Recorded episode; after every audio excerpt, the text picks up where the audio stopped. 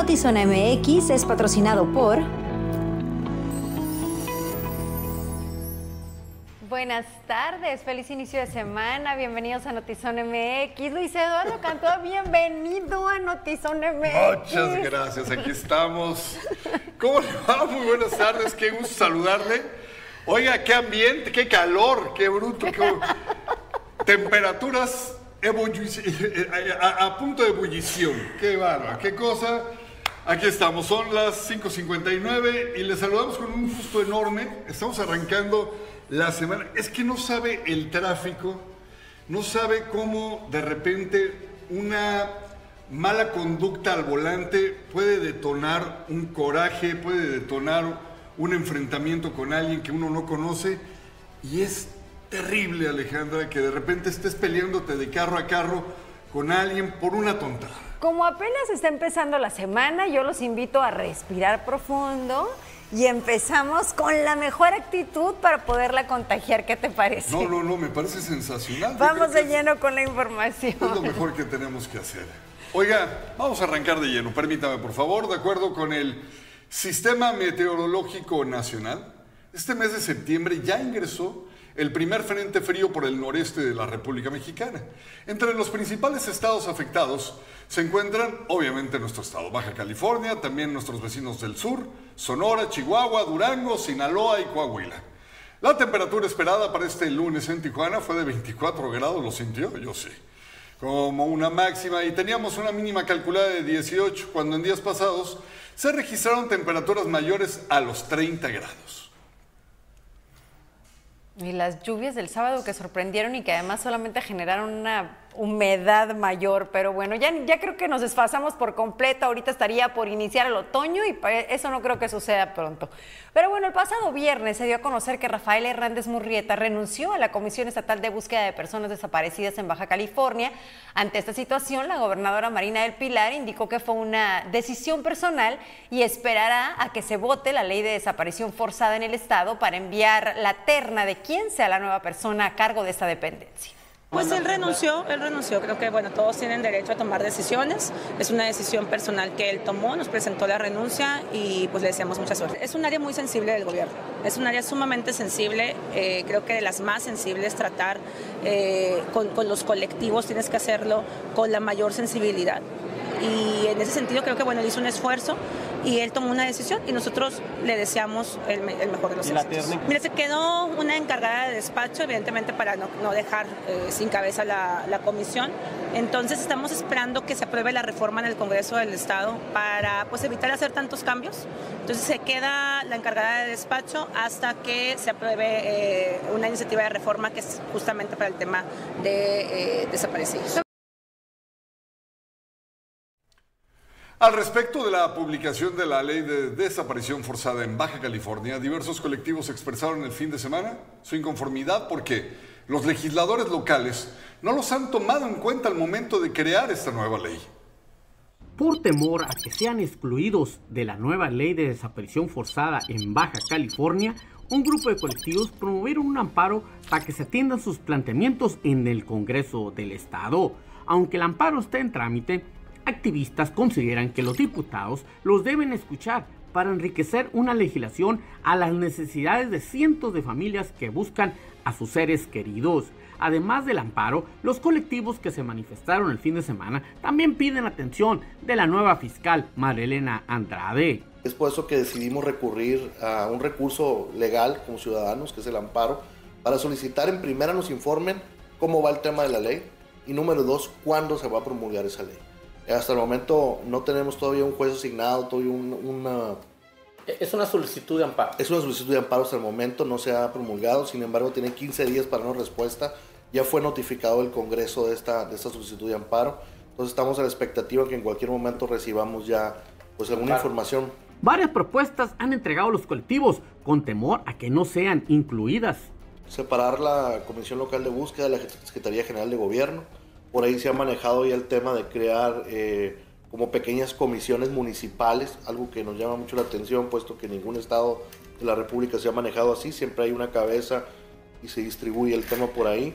Eh, el tema de apoyos para las personas que trabajan y tienen que salir a buscar, que es un tema muy sensible eh, cuando las personas son trabajadoras y, y su familiar desaparece, no tienen tiempo para salir a las búsquedas, son sancionados en sus trabajos, vienen otros transitorios ahí en el tema de la ley laboral. Activistas realizaron el fin de semana en Mexicali una manifestación donde piden mayor atención de las autoridades y sobre todo de la nueva fiscal del estado. Supongo que los demás compañeros están igual. Dice, el primer día tomó protesta y dijo que le interesaba mucho. No veo su interés.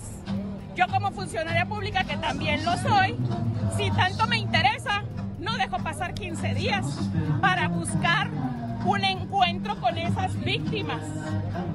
Puro todo con el dedo. Puro engañar gente. De la gobernadora hacia abajo. Esperan una reunión con la nueva funcionaria. Nos preocupa un poco el tema, por ahí ya se empezaron a correr algunos este, información de, de algunas reuniones que va a haber esta semana con la fiscal. Eh, esperamos nuestro turno como colectivo eh, en su momento.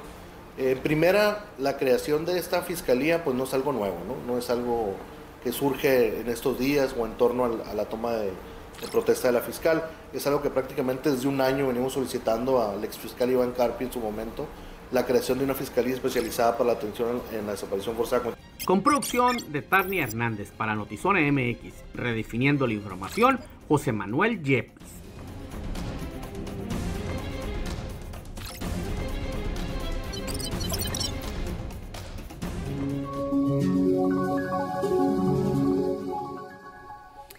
De entrada, el que exista este, estos desencuentros y que hablemos de grupos de personas buscadoras de desaparecidos, hablar de grupos nos hace darnos cuenta de la dimensión del problema. No estamos hablando de una familia cuyo famili de un grupo de personas cuyo familiar desapareció hace unos días. Estamos hablando de grupos que ya es colectivos, que ya están en desacuerdo, eh, que tienen exigencias a la autoridad, que no pueden permanecer en esta búsqueda sin apoyo porque ni siquiera tienen el material para hacerlo, es decir, picos, palas, que es con lo que en muchas ocasiones buscan. Entonces, solamente hablar de esto nos hace ver, Luis, que el problema es mayúsculo. Yo no puedo entender que a un experimentado político, llámese como se llame y del partido que gustes, ahorita le toca a la gobernadora que este sartén le reviente, esta olla de presión le reviente, porque desde hace meses se ha venido cocinando un caldo de cultivo terrible y no lo vieron venir, pero nosotros sí, quiero decir, nosotros como medios eh, que en diferentes plataformas o sistemas de información dábamos cuenta, veíamos que algo estaba sucediendo. Desde, me acuerdo cuando los fueron a perseguir en una camioneta y salieron asustados un grupo de los del colectivo de Todos Somos... Eh, Erika Carrillo. Erika Carrillo. Eh, pidieron protección cuando se dio a conocer la camioneta en terribles condiciones en la que salían a hacer las búsquedas, cuando se perdieron, cuando encontraron una granja y les empezaron a disparar al aire. Son uno, son dos, son tres casos, cuatro, cinco, donde ya era para que cualquier gobierno, con un poquito de mano este, negociadora, ¿no? le, le, les ayudara a los colectivos de una manera. No, esto se les ha ido de las manos, Alejandra, y, y no lo puedo creer. Y qué acertado el comentario de la señora de llega una nueva funcionaria a decirnos esto es prioritario para mí y 15 días después no han visto la prioridad. Obviamente no hay más que un buscador pueda esperar que el resultado que es localizar a su víctima. No hay otra cosa que pueda convencerlos o tranquilizarlos, pero sí creo que el ver el interés, que el acercamiento con ellos, que el hablar de un plan de acción, eh, estos acercamientos o estas reuniones que debería tener la autoridad y no tiene, porque aquí está claro quienes están buscando a sus familiares no lo perciben, eh, es como fuera, de, fuera del resultado final. Si no es esto, ¿qué más? Con las redes se ha dado un fenómeno, Alejandra, y voy a ir muy rápido con esto, donde pues los bots, la gente que está pagada para apoyar al gobierno, a veces denostando, no siempre apoyando o aventando loas, a veces simple y sencillamente denostando a las personas que se quejan. Me ha tocado infinidad de veces ver y detectar cómo en masa se van en contra de las personas que posean algo de no hemos recibido ayuda para encontrar a nuestros seres queridos y infinidad de comentarios en la red que gustes. Pues es que también en qué andaría tu hijo, Ay. es que también usted de seguro no los educó, las malas compañías, no se llevan a cualquier persona inocente y una sarta de estupideces, Alejandra, que me da mucho coraje porque sé que son gente pagada para restarles un poquito el golpe a los gobiernos, cuando en realidad pueden ser secuestrados, gente que sí pagaron Ah, bueno. un rescate, puede haber eh, trata de personas, que es un delito muy común por el cual desaparecen infinidad de niñas, infinidad de Y niños. en esta frontera eso es... Y puede haber otros Alarmante. tantos desaparecidos que no tienen nada que ver, Alejandra, con el crimen organizado, pero con el crimen organizado, pero con tal de lavarle la cara al gobierno, se van las hordas de bots a desestimar que hay familiares que todavía sufren por no encontrar un ser querido. Y no hay una justificación, punto. Entonces creo que es muy válida esta exigencia de estas madres, de estos padres, de estos grupos de colectivos de buscadores eh, y, y ojalá haya un poco más, digo, por lo menos hay empatía por parte en el discurso, por parte de la gobernadora, pero creo que lo que necesitan es mucho más que eso.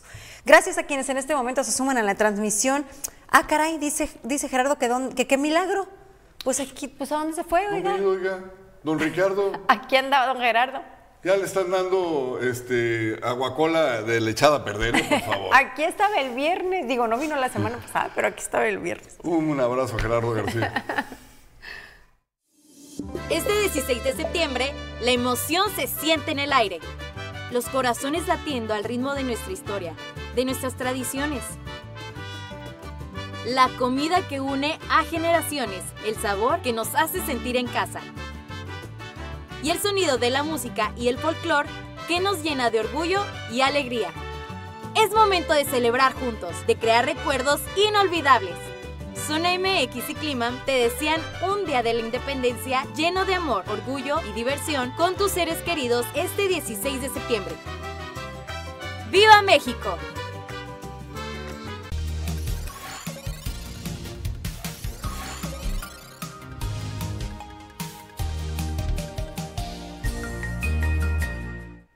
A una semana que inició el ciclo escolar de etapa básica en Tijuana, hoy se reportaron tres manifestaciones en escuelas públicas, dos en primarias, una en secundaria. La exigencia principal, la falta de maestros. Ante estas peticiones, el titular de la Secretaría de Educación aseguró que el tema quedará resuelto. Nosotros en secundaria ahorita está haciendo una pequeña crisis porque teníamos 9 mil horas que nos asignaron de México. Gracias a las gestiones de la gobernadora y nosotros nos dieron 14 mil horas. Y si tú vas ahorita a Mexicali, donde estamos en un, en un este, call center, 25 personas hablándoles para acomodar 14 mil horas. Ese acomodo es que de repente te hablo a ti y te digo, maestra, ya está en esa secundaria, le ofrezco otro paquete de horas porque es lo que ellos me piden. No me cambies a otra, sino aquí mismo.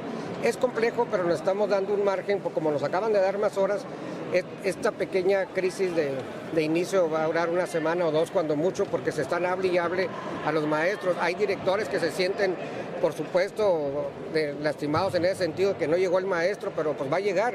Lo que estuviera más preocupado es que si no tuviera ese banco de datos de horas y nos dieron 14 mil horas, y eso es lo que estamos. Llevamos 9 mil asignando, pues, federal. Por otra parte, una veintena de maestros que pertenecen a la CENTE sección 2 tomaron las instalaciones del sindicato para exigir al representante sindical que no se entrometa en los procesos internos y recordar que debería de trabajar en conjunto con la Secretaría de Educación para disminuir el rezago de maestros en escuelas públicas. Venimos y cerramos las oficinas sindicales de la coordinación municipal del CENTE de la sección 2 porque el coordinador, el profesor Abelardo, conocido como el Pollo, se está entrometiendo en las delegaciones sindicales y específicamente en la delegación de nosotros, no permitiendo la fluidez de la contratación de los interinatos de las propias delegaciones sindicales. El hombre, en lugar de dedicarse a solucionar los problemas de pago que tiene el magisterio en todo el municipio, se está metiendo en la delegación sindical, no permitiendo la autonomía de gestión y la autonomía sindical en las delegaciones sindicales, en este caso en la de 188. Por eso le exigimos al señor que saque sus manos de la delegación sindical, que permita la democracia en toda su función. Hablar de democracia es la participación autónoma de las delegaciones sindicales, no del CENTE, la sección 2, en específicamente el, señor maestro que está comisionado como coordinador aquí en Tijuana.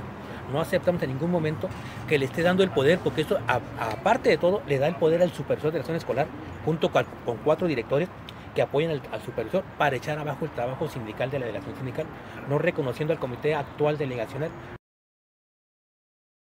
Representantes de la Alianza de Movimientos de Tijuana aseguraron que tras manifestarse afuera del consulado de Estados Unidos en Tijuana y bloquear las calles aledañas a la garita de Otay durante la semana pasada, tienen contemplado continuar estas manifestaciones y ahora más severas si no se atienden sus distintas demandas, como son afectaciones en Lomas del Rubí, el tema de la tenencia de la tierra en el ejido Maclovio Rojas, choferes de taxis rojo y negro que se niegan a salir del Boulevard Aguacaliente, entre otros. Vamos a tener que subir de tono las, la- las manifestaciones. Eh, como decía la compañera, a lo mejor hacemos un campamento, no sé, lo que acuerde la, asamblea, ¿no? A lo mejor ahora sí vamos y nos plantamos en el, en el consulado y nos quedamos ahí unos días o tomamos algunas calles. No sabemos, la asamblea es la que nos tiene que decir. Nosotros nosotros somos los que estamos al frente, pero las bases de cada movimiento, tanto de Terrazas del Valle como de Maclovio Rojas, como de Playas y Lomas del Rubí, todos, todos consensamos con nuestra gente. pues, ¿Qué acciones a seguir? La gente es la que nos impulsa, la gente es la que nos reclama, la gente es la que nos dice, bueno, ¿y qué estamos haciendo? Pues entonces, ante el reclamo de nuestra gente, pues tenemos que salir y tomar las acciones que hemos hecho hasta ahora. Muy sencillo, no quieren que salgamos a las calles, que nos atiendan, pero que no nos atiendan de una manera que quieren dividir. Le hablan a, cualquiera de nosotros y nos dice, hey, vente, te voy a atender tus temas. El acuerdo que hay en la alianza es que ningún compañero va a sentarse con el gobierno que sea de manera aislada o solo. Vamos a estar todos en la mesa, se resuelve el problema de Terrazas del Valle, ahí estamos nosotros, aunque sea escuchando, pero somos testigos de que se están resolviendo los temas. Bueno, ahí lo tiene. Parece ser que la modernización del transporte, por alguna razón, no puede, por intereses personales, no puede llegar. Vamos a estar al pendientes. Mira, activistas solicitarán audiencia con el presidente Andrés Manuel López Obrador.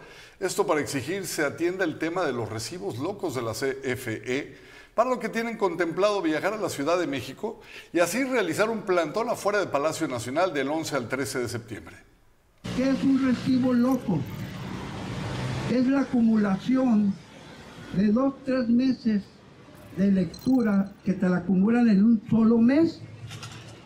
Y como son rangos de consumo, por ejemplo, si usted consumió mil kilowatts en un, en un en Mexicali, estamos hablando de Mexicali, la problemática, y luego les voy a explicar por qué Tijuana, Ensenada también están siendo afectados. Nosotros tenemos la 1F allá, entonces si yo consumo mil kilowatts, me mandan un recibo bajito estimado, no fueron a medirme. Y entonces me mandan cobrar 500. Y el equivalente a 500 kilowatts. 500 no me han cobrado. Al segundo mes también es lo mismo. Ya van mil que no me cobran. Al tercer mes llegan mis mil kilowatts que consumí, más los mil que ahora sí ya me salieron, ya no los voy a pagar a 70 centavos o a un peso, los voy a pagar a 3.50, por eso se disparan. Y salen recibos, recibotes en Mexicali de 10 mil, de 15 mil, porque manipulan los rangos de consumo, acumulan, ese es el recibo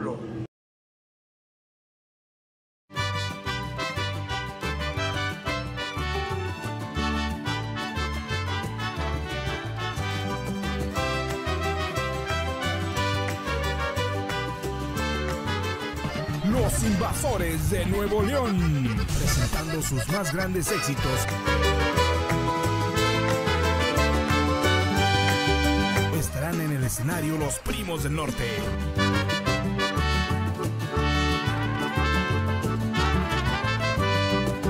Los invasores de Nuevo León. Te invita el gobierno de Playas de Rosario.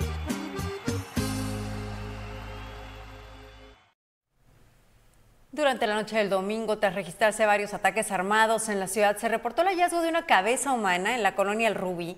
Los restos estaban al interior de una mochila color azul con verde y diseño infantil dejada sobre la calle José Gallegos número 6 en la colonia El Rubí, perteneciente a la delegación San Antonio de los Buenos. Pese a que en la zona se localizan varias, cámaras de seguridad en algunas viviendas, los vecinos afirmaron que no se encontraban en funcionamiento. Un oficial de la Policía Municipal fue atacado a balazos la noche del domingo en la intersección del Paseo de las Delicias en la calle Santa Cecilia de la colonia Terrazas del Valle. De acuerdo con información preliminar, el agente policíaco de la sección Peritos de nombre Pedro Servín Chávez, que en paz descanse, fue atacado con arma de fuego mientras atendía el reporte de un choque. Posteriormente, el agente fue trasladado por sus compañeros a un hospital, donde ahí fue declarado sin vida.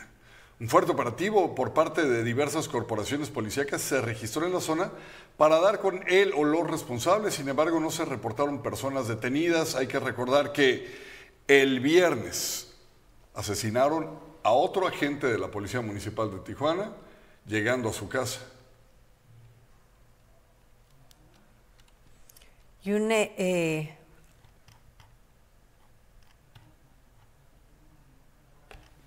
un agente de la Guardia Nacional. Un agente de la Guardia Nacional fue atacado por disparos de arma de fuego mientras realizaba un rondín por la colonia Camino Verde. El ataque se registró alrededor de la una de la tarde con 20, perdóneme, de la una de la madrugada con 20 minutos sobre el callejón Granito de la ampliación Sánchez Tahuada a un costado de una iglesia católica salesiana. El agente de aproximadamente 21 años de edad, fue trasladado al Hospital General para su atención médica, donde horas después, debido a la gravedad de sus heridas, fue declarado ahí ya sin vida. En el lugar de los hechos se resguardó la escena donde este joven de la Guardia Nacional perdiera la vida, donde fue atacado. Los padres de un joven desaparecido acudieron a la Fiscalía General del Estado en Tijuana para levantar una denuncia por un atentado directo que sufrieron a finales del mes pasado en su domicilio y que está relacionado con la búsqueda de su hijo. El pasado 28 de agosto, la familia Partida Lozano sufrió un atentado a balazos en su domicilio en la colonia Michoacán. Cinco disparos impactaron su hogar y uno más el automóvil. Ataque que se derivó de la búsqueda de su hijo Luis Gerardo Lozano, desaparecido en el año 2020. Tras el hecho, se presentaron en la Fiscalía General del Estado de Baja California para poder al fin hacer una denuncia, ya que no fueron recibidos el día que fueron víctimas de violencia, hecho que lamentaron y señalaron. Van a esperar que realmente empiecen a matar a las familias en Baja California. Esto es lamentable, les hacemos el trabajo, a las autoridades sin cobrar un solo peso, les hacemos todo cuando no deberíamos, ellos deberían de hacer este, esta labor tan, tan dolorosa para nosotros. Aún así, haciéndoles la labor, no realizan ninguna diligencia después de encontrarles los cuerpos y ahora nos van a empezar a matar. Entonces, ¿qué estamos esperando autoridades para poner atención de este lado y para cubrir a las familias? El matrimonio dice temer por sus familiares, indicando que durante su estancia en la Comisión Estatal de Búsqueda de Baja California fueron víctimas de amenazas provenientes de líderes de otros colectivos. Y yo hago responsable a, los colectivos también que nos amenazaron, porque también puede ser, puede ser que venga de allá, puede ser que no sabemos ni, ¿verdad? Pero sí, si de que estamos en peligro, estamos en peligro. Ahí amenazó, Eddie Carrillo amenazó y amenazó a Angélica Ramírez. No es la primera vez que los padres de Luis Gerardo sufren de un atentado, así como de amenazas a su otro hijo y familia. Incluso tuvieron que salir de su hogar por seis meses para resguardarse del peligro que les persigue por parte de la delincuencia organizada, sin que las autoridades hayan proporcionado protección a las víctimas. Todo el tiempo este, nos amenazan, todo el tiempo, pero no hacemos caso. La segunda vez nos aventaron ah, aceite quemado, lo aventaron, como nosotros vimos hacia abajo, aventaron las bolsas de aceite. Yo estaba en la cocina cuando yo oí que la persona gritó que a la otra le iban a prender fuego. También esa fue otra amenaza. También hablamos, pero en realidad nadie nos hace caso. Entonces ahora con ahora los balazos, yo pienso que cuando nos van a hacer caso es cuando a alguien de mi familia muera. Es cuando se va a mover. ¿Y para qué esperarnos a eso, no? Pese a todas las dificultades y riesgos, la familia dijo que no cesará en la búsqueda de su hijo. Con imagen y edición de Francisco Madrid, Informo para Notizón MX, redefiniendo la información, Cristian Villicayo.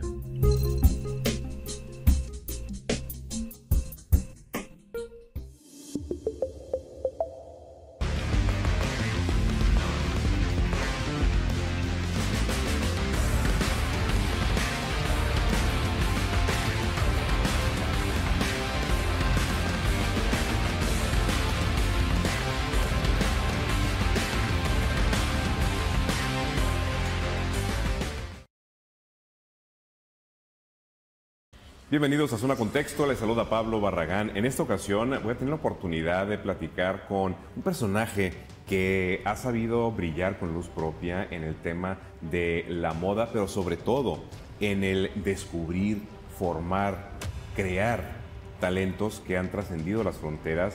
Desafortunadamente en aquellos años no había una escuela, una carrera como tal que, que, que estuviera diseñada, que estuviera dirigida para, para este tipo de, de, de trabajo. ¿no? Pero yo recuerdo que a mí me daban mi domingo cuando tenía 7, 8 años y con mi domingo corría al puesto de revistas a comprar Vogue y Bazar y me regresaba a mi casa con ese tesoro y a ver revistas. Trabajo es hacer brillar al otro. Pero cuando los veo ya en una campaña internacional, siento que un pedacito, eh, eh, fui partícipe yo de, de, de, de, eso que, que, se creó, ¿no? de eso que se formó. Saber lo que puedo lograr con alguien que descubro en bruto, como un diamante en bruto, y cuando ya lo veo en una portada, en una pasarela, en una campaña internacional, en una novela, dando noticias, eh, queriendo abrir una, otra escuela de modelos, eh, porque le, le, inspiré tal vez eso. Entonces, ese para mí es el, ese para mí es, es, es, es lo máximo.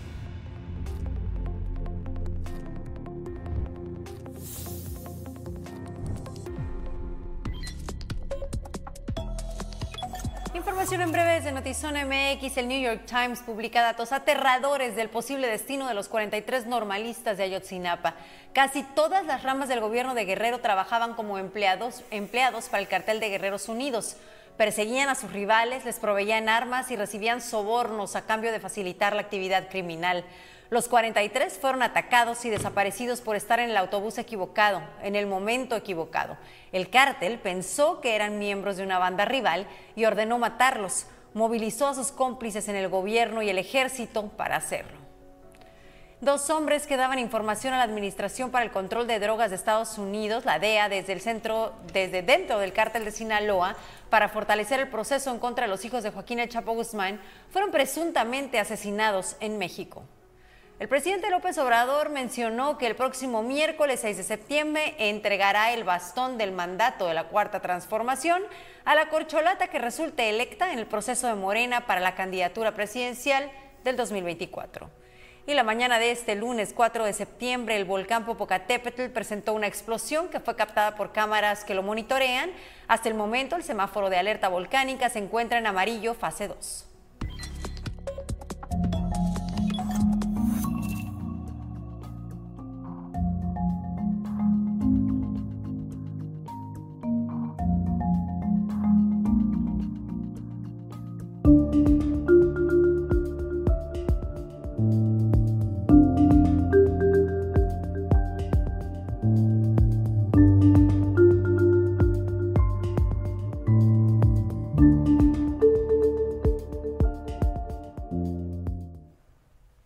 Siempre hay deportes, pero el fin de semana viene cargadito de información y Adrián Sarabia está listo con los detalles. ¿Puedes creer que jugó el América contra el Real Madrid y que ganó? Bueno, eso ya, eso es llevar árbitros comprados a otras esferas. Ay, es cierto, digo, no soy fan, pero no seas ardido tampoco. Sí, no, no, es cierto. Lo que pasa es que sí es raro ver a un aguilucho triunfar de esa manera. Eso sí, eso es real. Tenemos Sol Sports con Adrián Sarabia. Adelante.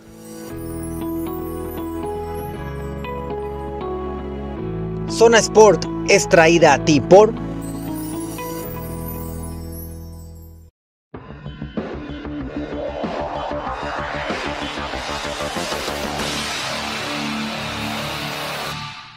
De esta manera recibieron a estos niños que juegan en ligas menores y que tuvieron un gran papel en este torneo Williams Sport edición 2023 después de más de 10 años de no haber participado en el mismo.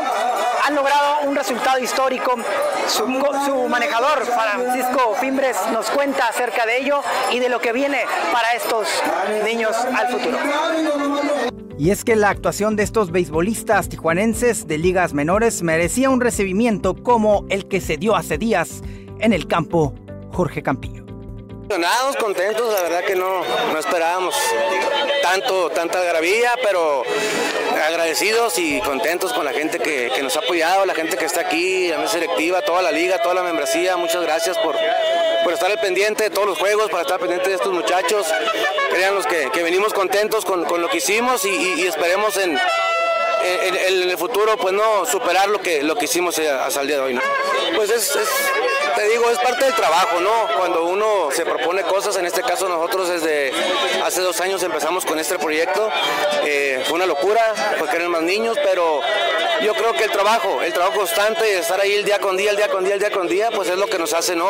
Pues ojalá y yo lo que he, he, dicho mucho, que busquen becas, que busquen becas escolares, que, que, ojalá el gobierno los pueda apoyar, pero viene a partir de ya, ellos ya empiezan a, a, trabajar el día de mañana, a entregarse con sus equipos, porque ya está la competencia interna, entonces trabajar, trabajar y trabajar.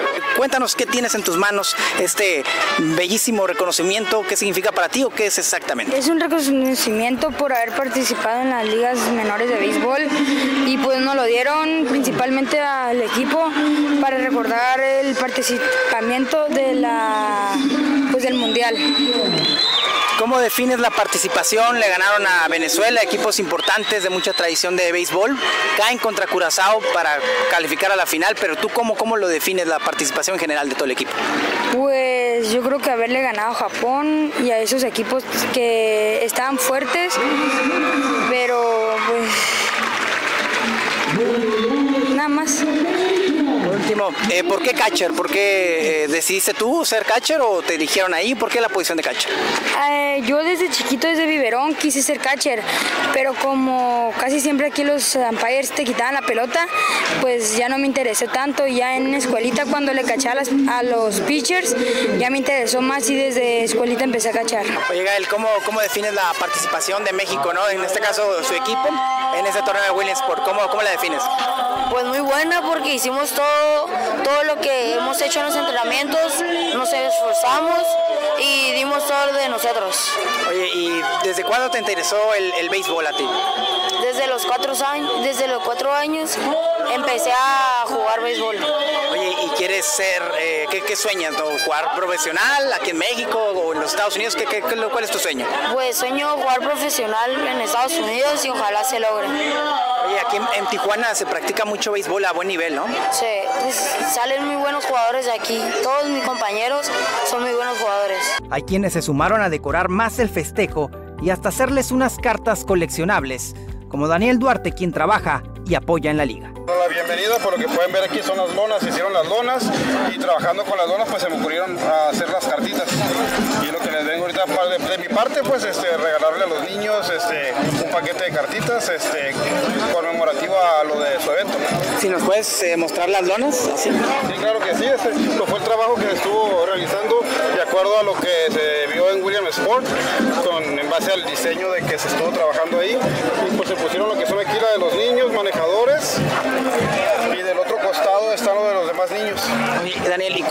cuándo se te ocurrió esto?